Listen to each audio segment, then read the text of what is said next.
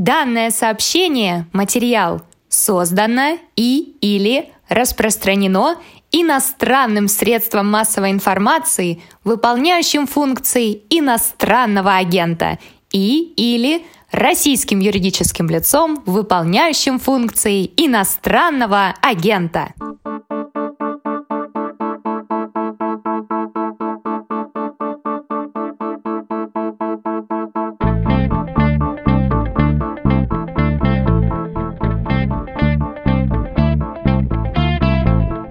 Здравствуйте, это подкаст «Что случилось?» о новостях, которые долго остаются важными. Меня зовут Владислав Горин. Тема номер один у нас по-прежнему напряжение вокруг Украины. Вчера мы говорили с политологом Георгием Чижовым о политической элите Украины и о ее поведении в этот кризис. Сейчас поговорим с аналитиком Павлом Лузиным о чисто военном аспекте. Кто кого куда стянул, какое оружие у кого есть, когда и кто может пойти в атаку, если может, конечно, и что действительно опасного есть в нынешней ситуации.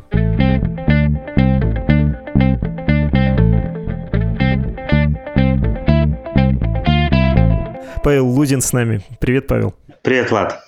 Не так давно мы с тобой говорили примерно о том же, о чем в этот раз хочется поболтать. В начале декабря был у нас подкаст с названием «Украина и Россия стянули войска к границе». Так уже бывало, но на этот раз участником кризиса стало НАТО, чего добивается Путин. Что делать? Придется еще раз вернуться к теме, и кризис не идет на спад, и кое-какие тревожные признаки появились.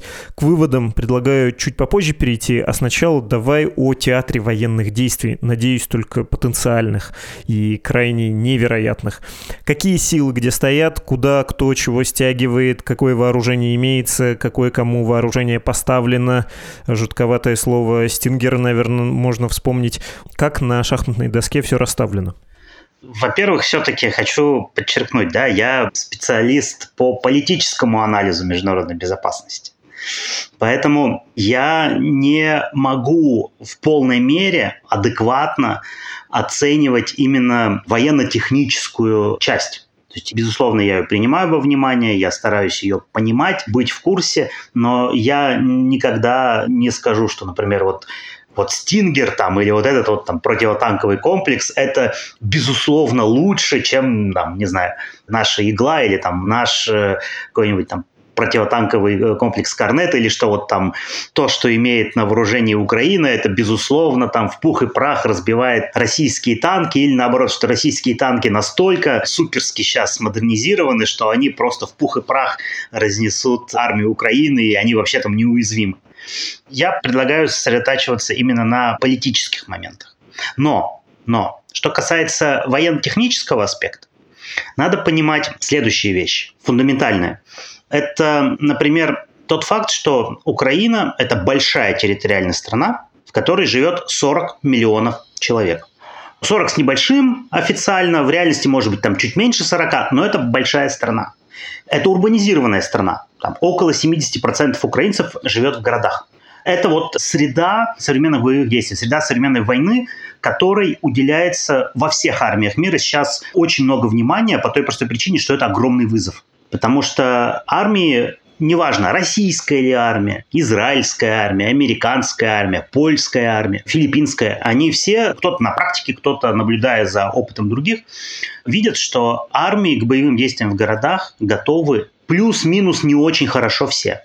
Там, не знаю, возьмем Масул, иракский город, из которого выбивали исламское государство долго, или возьмем Алеппо, сирийский город до сих пор вынуждены армии города уничтожать, стирать с лица земли. Ну, чтобы победить. Можно вспомнить Грозный, да, наш, прекрасно. Тот же самый опыт, там, на другом технологическом уровне, конечно, воевали, но результат один, да, город в руинах. Когда город большой, что с этим делать? Да, это уже идет речь не о том, как победить, как военным способом выбить там противника, поставить свои блокпосты, поднять свой флаг над городом, а вопрос, а что делать дальше? А что с победой с этой делать? Потому что встает много гуманитарных аспектов, инфраструктурных аспектов и так далее, и так далее, и так далее. И в этом контексте такого государства соразмерного Украине, чтобы с ним в последние там десятилетия воевала одна страна, таких примеров просто не было. Если мы вспомним Ирак, 2003 год, да, вторжение международной коалиции, там не только американцы, там коалиция, там 25 миллионов человек было. Сирия, когда гражданская война переросла в международную операцию, там вначале арабские страны, потом там западные подключились страны, потом мы подключились э, к этой операции со своей, так скажем, колокольни, да, спасая Асада. В Сирии меньше 20 миллионов человек. Когда Советский Союз вторгался в Афганистан, там было 13 миллионов населения. Когда страны НАТО вторгались в Афганистан в 2001 году, там было порядка 22 миллионов человек населения. А Украина 40. Плюс не будем забывать еще один момент. Совершенно гигантские расстояния по современным меркам. Потому что одно дело Вторая мировая война, когда, во-первых, население меньше, во-вторых, оно все размазано по деревням, бои идут в полях с привязкой к физической географии. Ты там сделал оборонительный рубеж в районе реки, ты там занял высоту и так далее, и так далее. Поэтому армии могли преодолевать в ходе там, масштабных наступлений десятки, сотни километров. И линии фронта растягивались, потому что это все было в полях.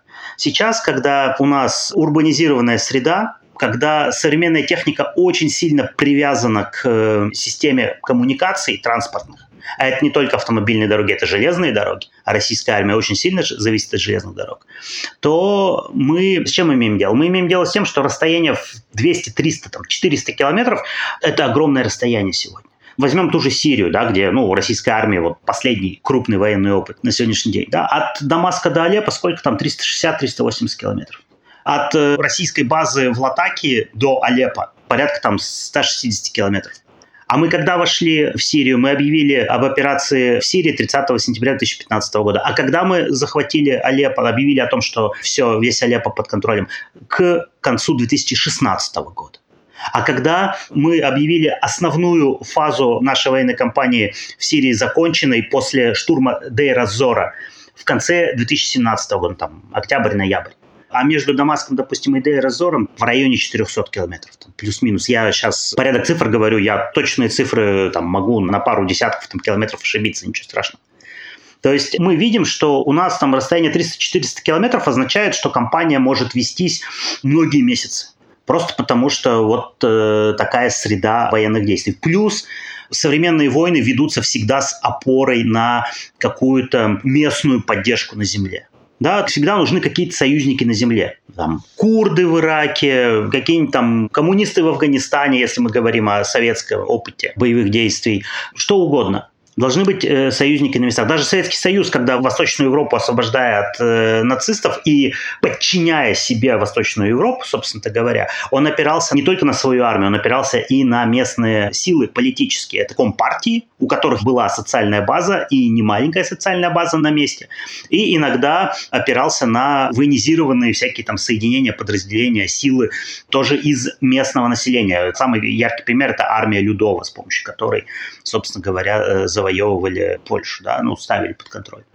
И сегодня что мы видим? У России есть какая-то сила на территории Украины, на которую она могла бы опереться. Какая-то партия, может быть, есть. Нету. Какой-то народ, этническое меньшинство. Нету. И еще один момент, что современные войны все-таки, конечно, ведутся коалициями. То есть крупная военная кампания одной стране тяжеловато даже не столько в материальном плане, хотя и это тоже важный момент, сколько в моральном плане и в политическом плане.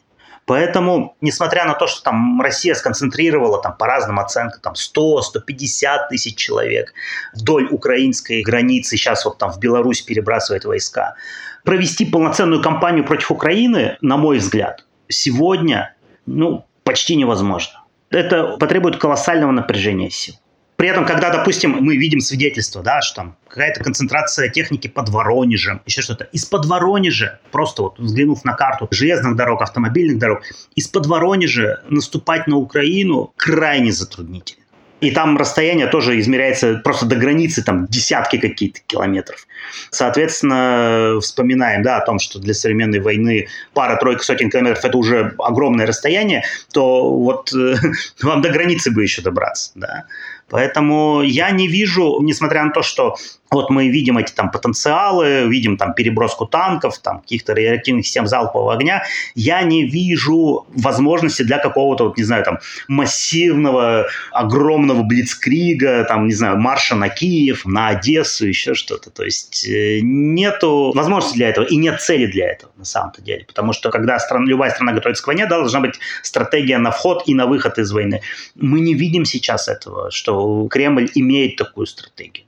Про стратегию давай чуть позже. Я, в общем, тебя про это и спрашивал, когда просил расстановку сил описать, потому что, пойми меня правильно, я не то, что не хочу верить, я вот тоже, как и ты, не верю, что война может начаться, исходя из исходных данных.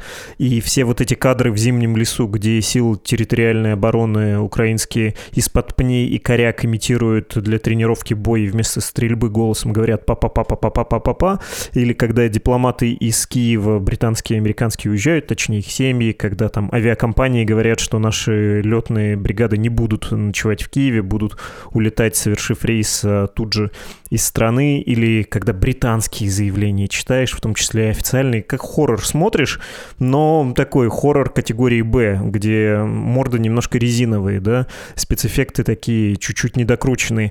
Если прессу западную открыть, вообще, это, конечно, какая-то очень красочная, но не очень реальная картина. Русские пойдут в атаку до весны, иначе их остановят распутицы. Си Цзиньпин попросил Путина не воевать во время зимней Олимпиады в Пекине. Русские ударят сразу по всем направлениям, в том числе зайдут из Белоруссии и в сторону Киева отправятся. Это уж совсем таблоид сам сегодняшний с заголовком «Путин on the Blitz». И Блиц понятно, да, что это такое. Ну вот, если честно, воевать, в общем, нечем, и для войны не видно никаких объективных причин, Точнее, не видно объективных каких-то реальных обстоятельств, в которых она могла бы развернуться. Вот такая широкомасштабная, как нас пугают.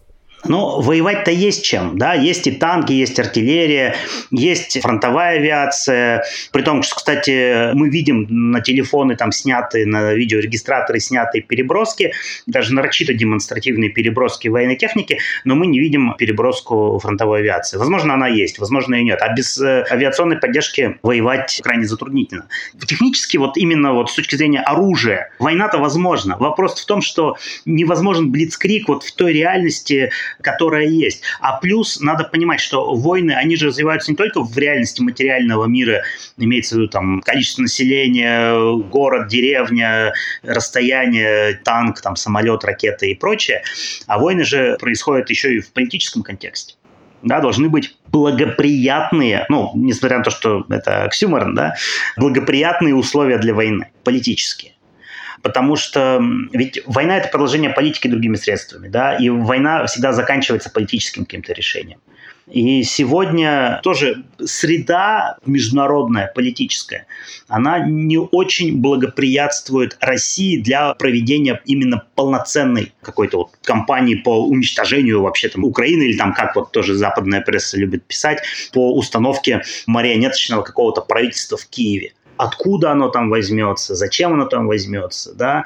Опять же, современное украинское государство, может быть, оно и не суперэффективно, но оно и не демонстрирует каких-то признаков, я не знаю, критической недееспособности. Институты работают, регулярные вооруженные силы существуют, да, и у них есть опыт э, ведения войны, поскольку с 2014 года вооруженные силы Украины находятся в состоянии ведения боевых действий, так или иначе где-то интенсивнее, где-то менее интенсивно. И поэтому для больших каких-то вот операций сейчас не время, не место. И опять же еще один момент, на который хотелось бы обратить внимание. Вот смотришь иногда на фотографии, там на кинохронику, старомодное да, слово, вот этих всех перебросок, и видишь, что часть техники идет из частей, ну, строевых, а часть техники идет с баз хранения – какие-то там танки Т-80, да, какие-нибудь там реактивные системы залпового огня, там, ураган.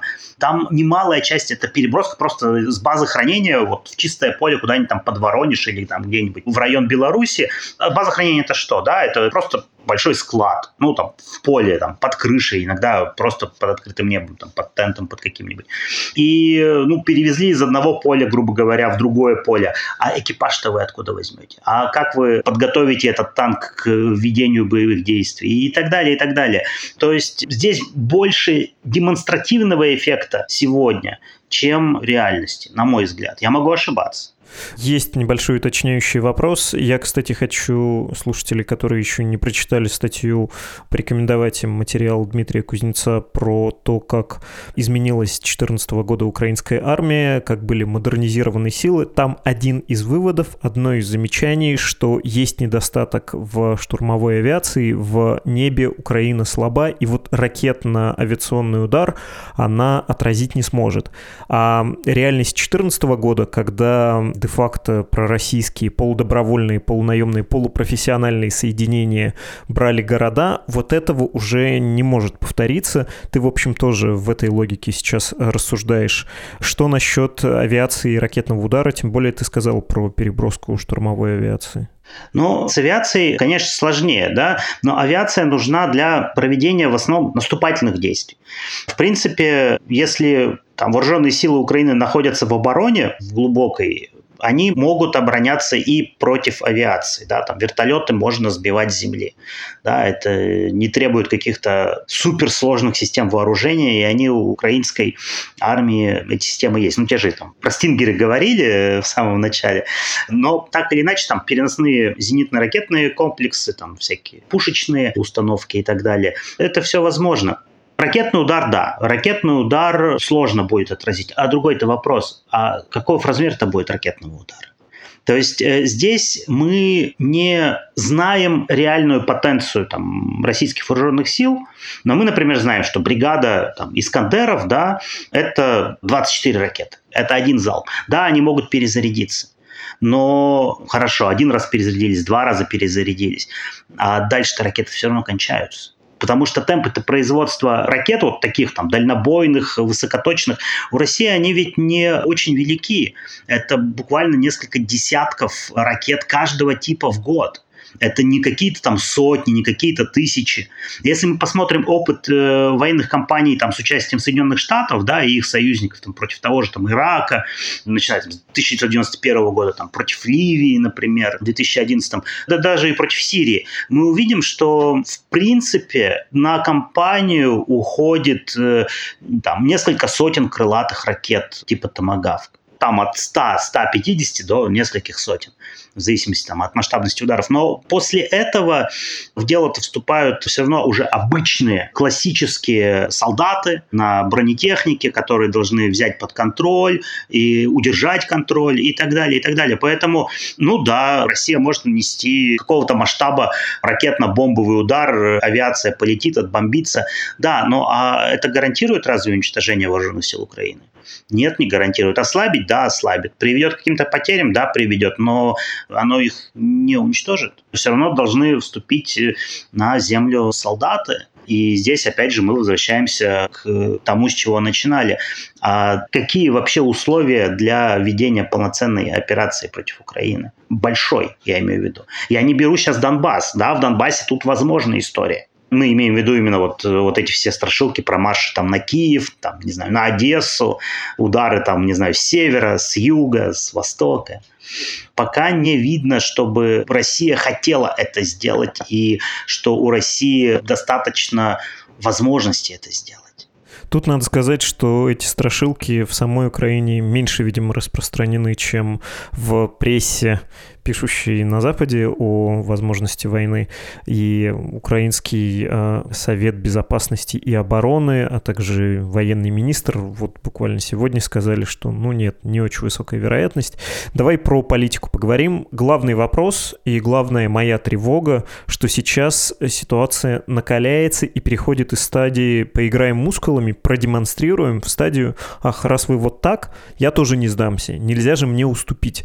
Ну, то есть такой тупик, как в Первую мировую примерно. Как тебе кажется, стали уже стороны заложниками ситуации, когда и Запад, я так надеваю на театральную маску дядюшки Джо, не хочет в этот раз уступить, хочет продемонстрировать единство Запада и его неотступность. И когда Кремль, тут я уже меняю маску на маску такого безволосого немолодого мужчины славянской внешности, он тоже думает, ну нет, ну нам точно нельзя уступать.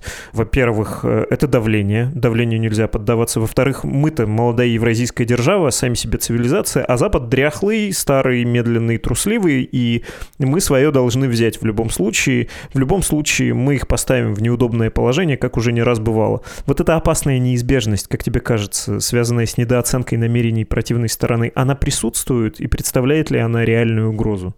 Ну, вот здесь мы как раз вступаем на скользкую дорожку копания в чужих головах. Я не сторонник пытаться заглянуть в голову там ни Байдену, ни Путину, ни Зеленскому, никому бы то ни было еще, потому что у меня другая квалификация. Да? Я все-таки предпочитаю системный анализ, у которого есть свои слабые стороны, да, он не может заглянуть в голову.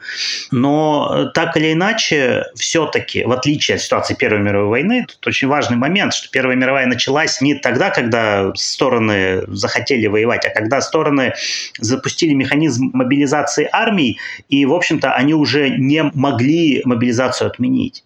То есть это утрата политического контроля за военной составляющей. Сегодня такой ситуации нет. Сегодня, в общем-то, и российская власть, и любая другая, ну, кто задействован вот в этой всей истории, любая власть сохраняет контроль над своими вооруженными силами и над, э, я так понимаю, эскалацией, да, или там возможностями для эскалации конфликта и для деэскалации.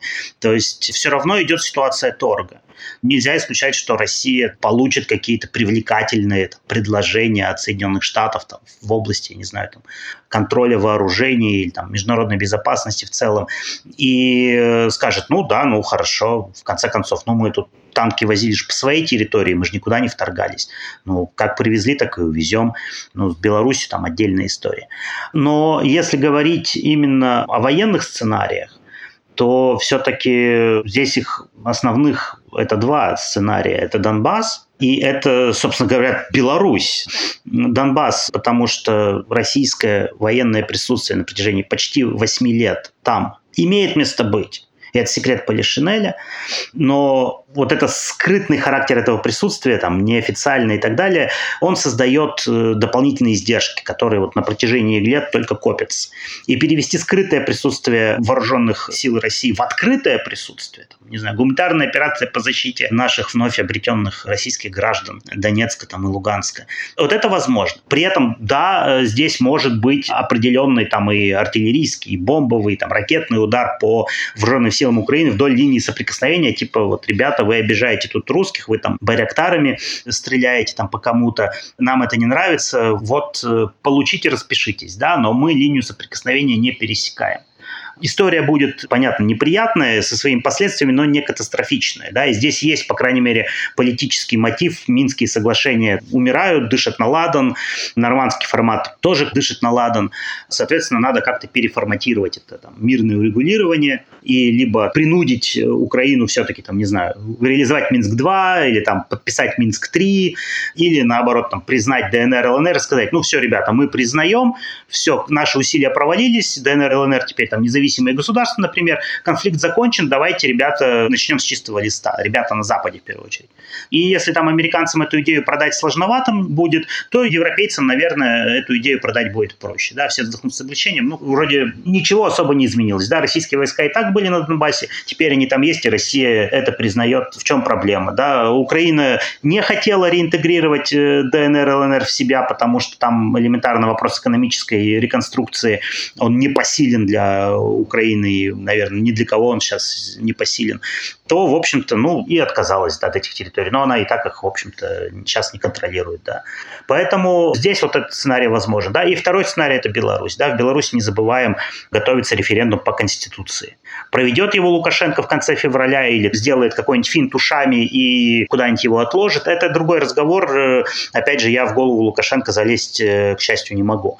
Но для России интересно, а, это дальнейшая интеграция союзного государства, там, экономическое, политическое, и это постоянное военное присутствие на территории Республики Беларусь откуда можно и контролировать Беларусь лучше, и торговаться с более сильной позиции там, с странами Балтии, с Польшей, естественно, с НАТО и США, и э, оказывать давление уже в более весомых, так скажем, величинах, давление на Украину с севера. Да? То есть, в первую очередь, конечно, не воевать напрямую, а именно угрожать войной, угрожать применением силы и, соответственно, добиваться своих политических целей без стрельбы, без крови. Вот, в общем-то, два основных сценария, которые я сейчас вижу. Но, опять же, в головы мы залезть э, к политикам не можем и можем смотреть только вот на системные факторы, на какую-то материальную реальность, которая нас, в общем-то, окружает и дана нам в ощущениях. Ты произнес, что деэскалация может случиться, если будут даны какие-то гарантии или объявлено о каких-то уступках. Слушай, предыдущий опыт показывает, что несколько иначе развиваются все-таки отношения российского руководства и руководства западных стран когда западные страны не очень хотят уступать, что, в общем, можно понять, а российское руководство проделывает один и тот же трюк. Ах, вы так, значит, мы вот так. Вы не признаете Крым, ну, тогда мы заходим в Донбасс. Вы помещаете страну в международную изоляцию, ну, тогда мы заходим в Сирию. Мы вас принудим с собой разговаривать. Мы слишком большие и влиятельные, чтобы с нами можно было вот так поступать. Мы вам не какая-нибудь Северная Корея, хотя у Северной Кореи, в общем, похожие методы, надо сказать, привлечения внимания к себе. Это такой фирменный стиль. Как тебе кажется, если переговоры зайдут в тупик, где этот финт надо искать, финт эскалации? Ну, во-первых, те требования, которые Россия выдвинула в декабре 2021 года, требования о гарантиях безопасности, и сформулировала их в двух документах. Да, это проект договора между Россией и Соединенными Штатами и проект э, договора или соглашения между Россией и НАТО. Да, и там все свои требования, в общем-то, сформулировала. Так вот, эти требования были изначально для Запада неприемлемы. И все-таки у нас ни российская власть, ни российские дипломаты не являются все-таки идиотами. И они прекрасно понимали, что эти требования неприемлемы. Это особенности российской переговорной культуры, дипломатической культуры. Выдвинуть требования, отвергать возможности уступок, жесткую риторику использовать. Но в конце концов, ведь за этой витриной, за тем, что Россия как бы демонстрирует, ведутся же и неформальные консультации. Да? Россия может широким жестом от этих э, требований и отказаться или куда-то их задвинуть в дальний ящик, положить под сукно и так далее, если, допустим, получится получить, выбить да, принудить Соединенные Штаты выдвинуть какие-то там встречные предложения, например, которые России будут интересны. Да? Поэтому не надо думать, что вот переговоры по поводу российских этих требований о гарантиях безопасности, которые прошли там в Вене, в Брюсселе, в Женеве, в Женеве даже два раза, что они вот, да, провалились, но что теперь вот все коллапс. Нет, провал был запланирован, на мой взгляд. И э, тут опять же вопрос, а предложат ли что-то Соединенные Штаты России, что-то привлекательное или не предложит. Опять же, у России здесь есть для эскалации как раз довольно широкий спектр возможностей. Потому что если мы вспомним, что говорили наши там дипломаты в последние два месяца, они говорили о мерах военно-технического характера. Да? То есть военно-технический характер – это размещение вооружений где-то. Они не говорили, что мы сейчас всех тут порвем на тряпки, как тузик грелку. Да? Они говорили меры военно-технического характера. Что это за меры? Ну, возможно, размещение ракет где-то не знаю, вот в 2019 году Соединенные Штаты вышли из договора о ликвидации ракет средней и меньшей дальности, потому что их позиция, что у России такие ракеты, запрещенные этим договором, они появились и они развернуты. Россия никогда это не признавала. Так вот, если Россия, допустим, сегодня признает, что да, такие ракеты у нас есть, и да, они где-то у нас развернуты.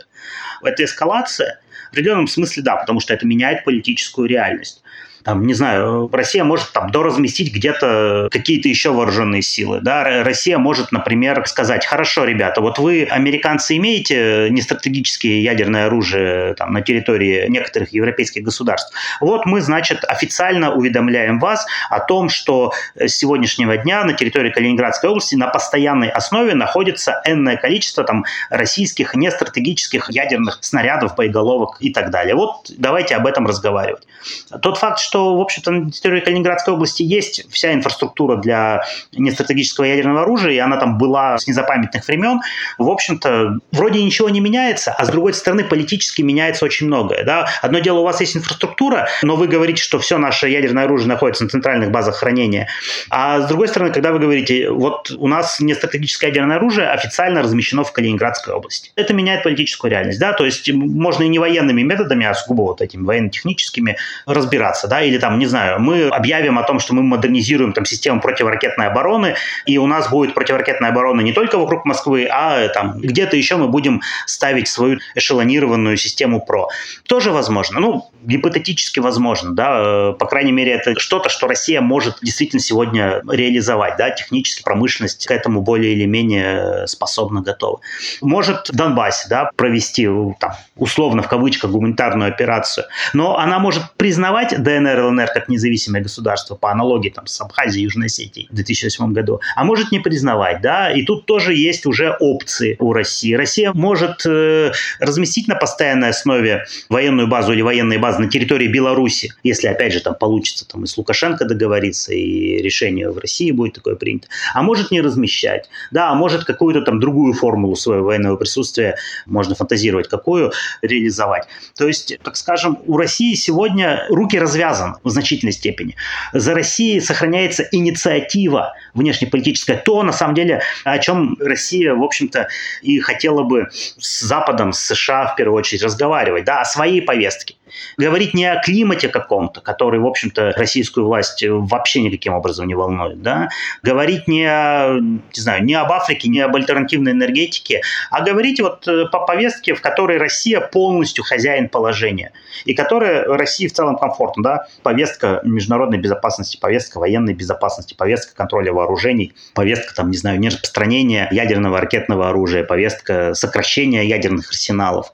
Поэтому, в принципе, в принципе, принципе, руки-то развязаны, а вот э, спектр мер для деэскалации конфликта, вот где можно договориться, он вот тут, э, мне кажется, более ограничен по той простой причине, что, ну, допустим, ядерные вооружения, да, там, снизить потолки, например, дополнительно. А в этом, может быть, Россия заинтересована, потому что то перевооружение ядерных сил, которое сейчас мы ведем, оно несколько отстает, на первый взгляд, от темпов выбытия старых вооружений.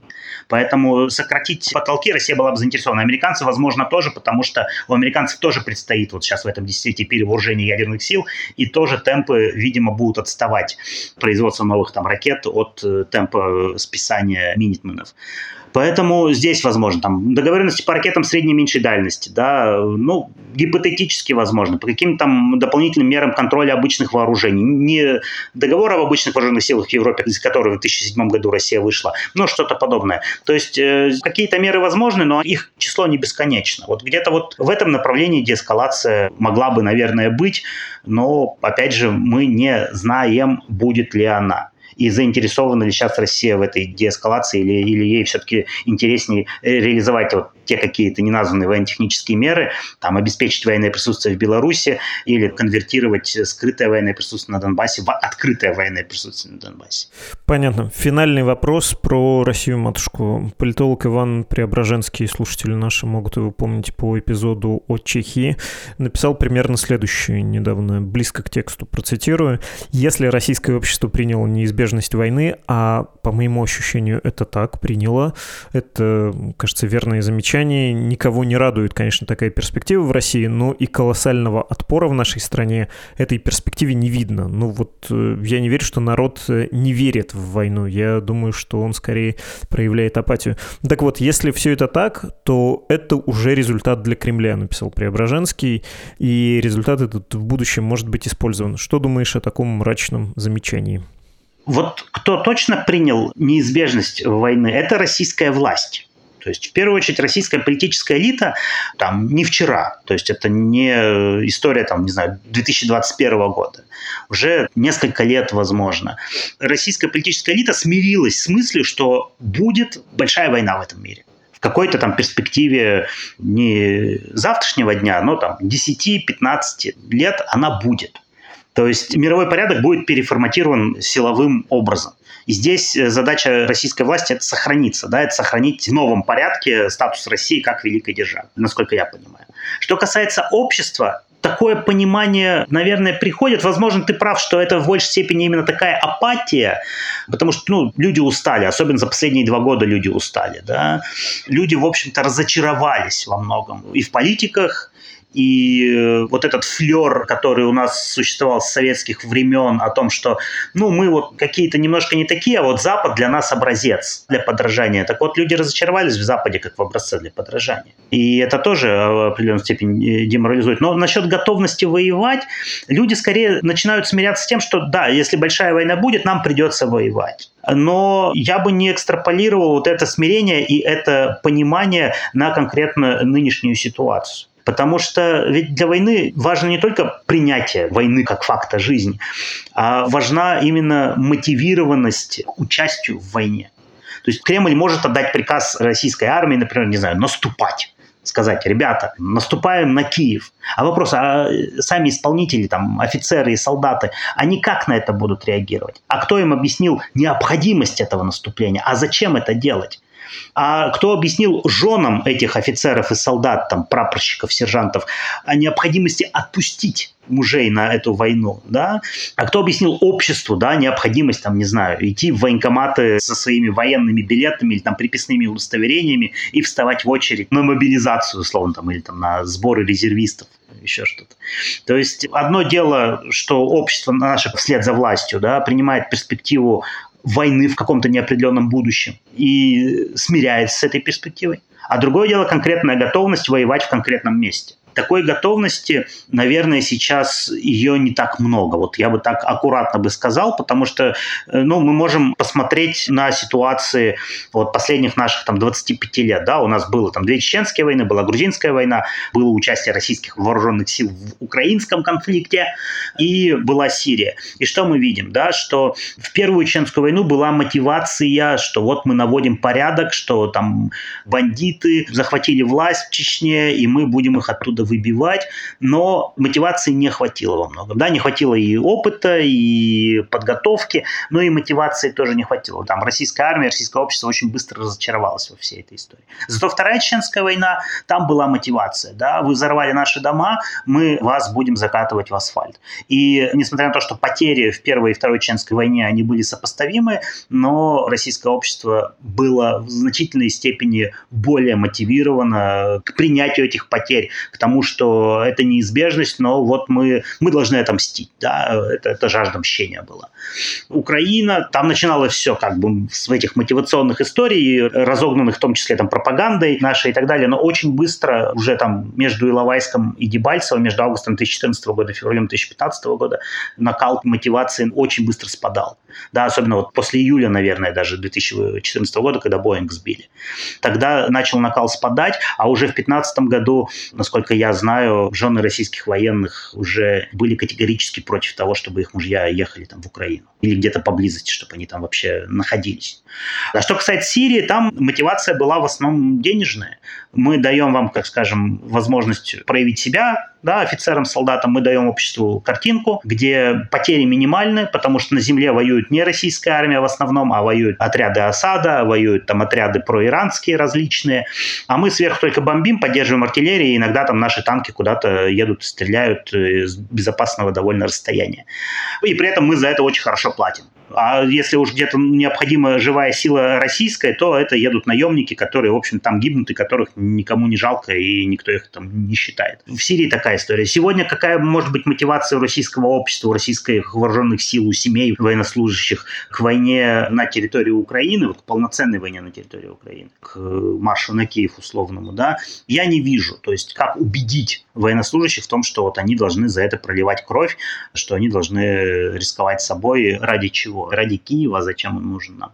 И, в общем-то, я и не вижу большой мотивации и у Кремля. То есть для Кремля Украина это настолько вторичный, третичный сюжет вот в целом вся. Потому что если мы почитаем даже там российских околовластных экспертов, там даже там какие-нибудь интервью наших политиков, мы увидим, что вот есть Соединенные Штаты, есть их условные там сателлиты НАТО, и есть Украина, которая то ли серая зона, то ли failed state, да, вот несостоявшее государство. То есть э, какое-то очень пренебрежительное отношение к Украине, к украинскому обществу, и по большому счету абсолютная уверенность, что рано или поздно украинцы сами же своими руками Украину вновь под э, крылышко России приведут, просто потому что там каким-нибудь очередным политическим кризисом или экономическим кризисом, и, в общем-то, ничего страшного э, не происходит, надо только только подождать. 10 лет подождем, 20 лет подождем, ну подождем.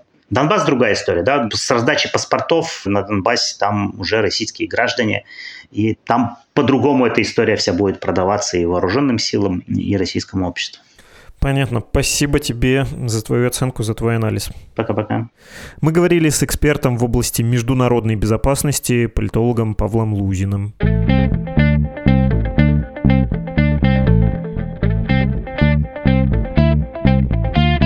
Вы слушали подкаст «Что случилось?» о новостях, которые долго остаются важными. В самом начале выпуска объявление иноагента для нас прочитала наша слушательница Елена. Спасибо вам огромное, Елена. За нас можно не только подать голос, но и проголосовать рублем. Заходите для этого на страничку support.meduza.io. Там есть форма и объяснение, как можно отправить пожертвование Медузе. Спасибо всем, кто поддерживает наше издание своими деньгами.